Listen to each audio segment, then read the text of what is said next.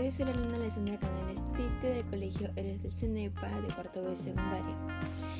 Hoy en nuestro podcast titulado Por Tierra, Aire y Mar, recordemos que la Tierra no es nuestro planeta, es nuestro hogar. ¿Sabían que, según estudios de la OMS, en el año 2018, el 91,9% del aire de la costa se consideraba contaminada?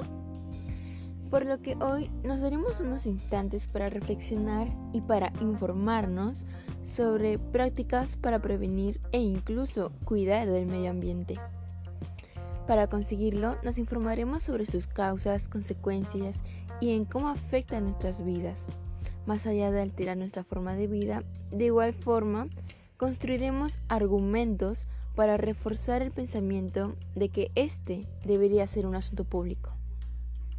Ahora, la exposición de altos niveles de contaminación del aire puede causar una variedad de resultados adversos para la salud humana, que es el aumento de riesgos de infecciones respiratorias agudas como la neumonía, o también podrían ser enfermedades cardíacas como derrames cerebrales y crónicas como el cáncer de pulmón las cuales afectan en mayor porción a la población vulnerable, niños, adultos mayores y mujeres. Las probables e inminentes consecuencias de lo anteriormente mencionado es que debido a eso es probable que afrontemos diversos cambios climáticos, desbalances en, en los ecosistemas, lluvias ácidas e incluso diversas afecciones a la salud de todo ser vivo podemos considerar que aparte de ocasionar daños irreversibles en nuestra salud, también realizará cambios en nuestro entorno, estilo de vida e incluso economía, debido a que habrá recursos las cuales desaparecerán.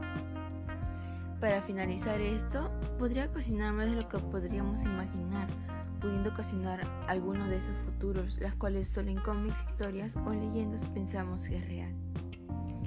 Sin más preámbulos, te contamos las causas, consecuencias y alternativas de solución para prevenir la contaminación del aire.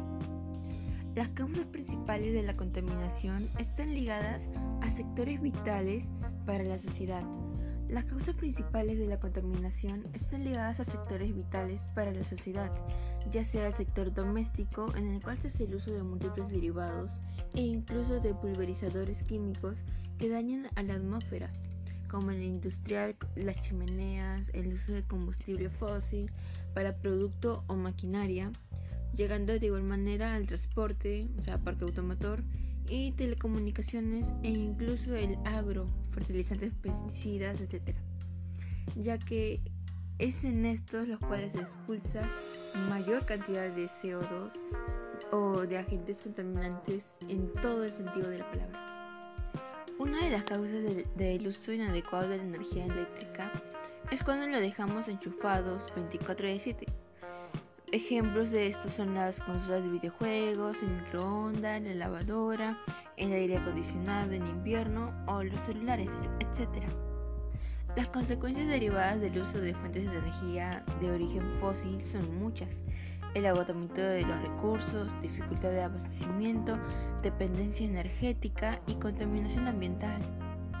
Algunas soluciones para ello es utilizar focos ahorradores y electrodomésticos de bajo consumo. Esto podría parecer un aporte muy minúsculo, pero debemos tomar en cuenta que somos billones de habitantes e incluso un 6% convertido a unidades llegarían a ser como unas 8.000 personas aproximadamente. Ahorrar energía y también recuerda apagar las luces, las computadoras, los aparatos electrónicos cuando no estén en uso. Una de las causas del transporte público es el aumento explosivo de los fenómenos se debe a la facilidad creciente de acceso de automóviles fruto de, aumento del poder adquisitivo de las clases socioeconómicas de mediados ingresos.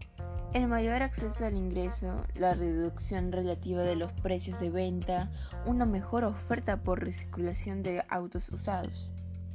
Las consecuencias del transporte público contribuye a dañar el medio ambiente, a la salud humana, con la emisión de agentes contaminantes tóxicos y gases de efecto invernadero la generación de residuos y contaminación acústica y la fragmentación del territorio. Algunas soluciones podrían ser el uso responsable de los medios como las bicis, scooter, etc. Esta es una solución por el hecho de que algunas alternativas no son tan accesibles económicamente hablando y este es mucho más fácil para implementar en diversos países. La causa de los residuos sólidos es el almacenamiento incorrecto de productos o residuos en actividades industriales, vertidos incontrolados en aguas residuales, uso incorrecto de pesticidas o abonos. su consecuencia es la mayor eh, efecto ambiental de los residuos sólidos, es la contaminación de aguas superficiales y subterráneas por el líquido percolado producto de la descomposición de las basuras que es llevado por los drenajes naturales a ríos y quebradas. Una solución sería usar las tres R's, reusa, recicla y reduce.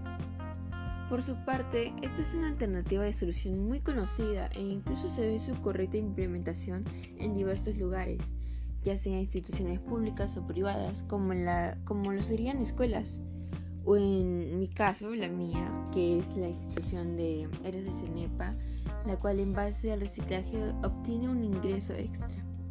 La causa de la contaminación industrial puede tener muchas caras. Contamina fuentes de agua potable, libera toxinas no deseadas en el, aire, em, reduce la calidad del suelo. Los grandes desastres ambientales como la deforestación han sido causadas por accidentes industriales que no han sido debidamente controlados. Consecuencias de ello es el cambio climático, los niveles inseguros de la contaminación del aire, el agotamiento de recursos o la pérdida de biodiversidad son algunos ejemplos del impacto de nuestra actividad en el mundo. También genera problemas ambientales con consecuencias tristemente desconocidas. Lluvia ácida, agotamiento de capa de ozono, calentamiento global, efecto invernadero, etc. Una solución sería usar eficientemente la energía, o sea, consumir agua de forma responsable, buscar nuevas oportunidades para valorizar sus residuos, optimizar los envases de sus productos, calcular la huella ambiental de su actividad e, e identificar objetivos de mejora. Las causas de la minería ilegal han depredado bosques, destruidos fuentes de agua y envenenados suelos y aire a causa del mercurio y otros reactivos tóxicos que son utilizados sin control alguno, lo que ha generado un fuerte impacto al medio ambiente. Una de sus consecuencias es que destruyen fuentes de agua y que se afectan los suelos con derrames de minerales alternamente tóxicos, los cuales también tendrán efectos en el aire y agua. Además, se depreda sin control distintas áreas que albergan especies vegetales y animales, generando insosteniblemente en la realidad tratamiento del suelo, tratamiento del agua, prevención del, drenaje ácido de roca o control de las emisiones de gas. Una buena alternativa sería liberar las concesiones o que los mineros artesanales o pequeñas operaciones trabajen con los concesionarios pagando las compensaciones respectivas a manera incentivo. Asimismo, ello requerirá que se elaboren e implementen planes de reubicación de la población en estas zonas. Los problemas ambientales son asuntos públicos, sí, sí lo son, porque nos afectan a todos, en el presente y en el futuro, en relación con nuestros derechos fundamentales, como el derecho a la vida y a su integridad moral, física o física, su libre desarrollo y bienestar, a la salud, a la paz, a la tranquilidad, a gozar de un ambiente equilibrado y adecuado al desarrollo de nuestra vida. Derechos que están contemplados en la Declaración Universal de Derechos Humanos y nuestra Constitución Política. La gestión de residuos sólidos busca reducir la cantidad de desechos que se invierten en nuestros ríos, mares, laderas y quebradas, y con ello se contribuye a afrontar los problemas ambientales que afectan, por ejemplo, la cantidad del aire, del agua, del ambiente en el que vivimos, limitando el derecho a la ciudadanía y por ende el bien común. Por ello, la gestión de residuos sólidos es un asunto público, pues es una acción que favorece al ejercicio de los derechos de todos. Uno de los argumentos más importantes para afrontar los problemas ambientales a través de la gestión de residuos sólidos es el desarrollo sostenible, que significa satisfacer las necesidades del presente sin comprometer la capacidad de las generaciones futuras de satisfacer sus propias necesidades. Es decir, sin afectar los derechos fundamentales de los niños, jóvenes y adultos a las nuevas generaciones.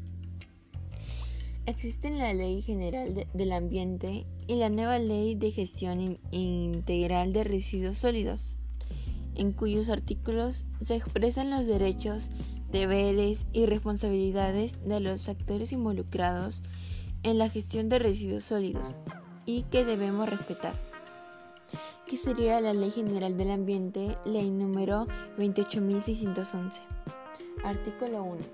Del derecho y deber fundamental que dice así, toda persona tiene el derecho irrenunciable a vivir en un ambiente saludable, equilibrado y adecuado para el pleno desarrollo de la vida y el deber de contribuir a una efectiva gestión ambiental y de proteger el ambiente, así como sus componentes, asegurando particularmente la salud de las personas en forma individual y colectiva, la conservación de la diversidad biológica, el aprovechamiento sostenible de los recursos naturales y el desarrollo sostenible del país. Artículo 46 de la participación humana. Toda persona natural o jurídica, en forma individual o colectiva, puede presentar opiniones, posiciones, puntos de vista, observaciones o aportes en los procesos de toma de decisiones de la gestión ambiental y en las políticas y acciones que, coinciden sobre ella, así como un posterior ejecución y seguimiento y control. El derecho a la participación ciudadana se ejerce en forma responsable. Esto significa que, siendo los problemas ambientales el asunto público, los ciudadanos podemos participar en la atención de, de estos problemas a través de la exposición de nuestras opiniones, posiciones, puntos de vista, observaciones o aportes a la ejecución, seguimiento y control de las medidas que se tomen. Por ejemplo, frente a la gestión de residuos sólidos en nuestra comunidad o municipio. En este preciso instante quiero hacer un llamado a la reflexión debido a que todo podría llevarnos a un desgaste descomunal en nuestra salud. Es decir, que si no hacemos algo al respecto, el fin será inminente. Oye tú, chico que se va a la cabina todos los días, que cree que la vida se basa en jugar videojuegos, pues no, no lo es. En vez de vivir un mundo imaginario de juegos, pisa tierra. No escapes de la realidad por no afrontar los problemas de hoy en día como la contaminación ambiental. ¿Quieres vivir mejor? Haz tu mundo mejor. Mejora tu mundo. ¿Por qué ver por una pantalla tu mundo cuando la tienes enfrente? Y si quieres conservarlo, cuídalo. Sin más preámbulos, sin más agregar, quiero invitarlos a mi próximo capítulo llamado La importancia del cuidado del medio ambiente. Tome en cuenta que la Tierra no es nuestro planeta, es nuestro hogar, así que cuídalo. Muchas gracias por su tiempo y nos vemos en la siguiente en el próximo capítulo. Gracias.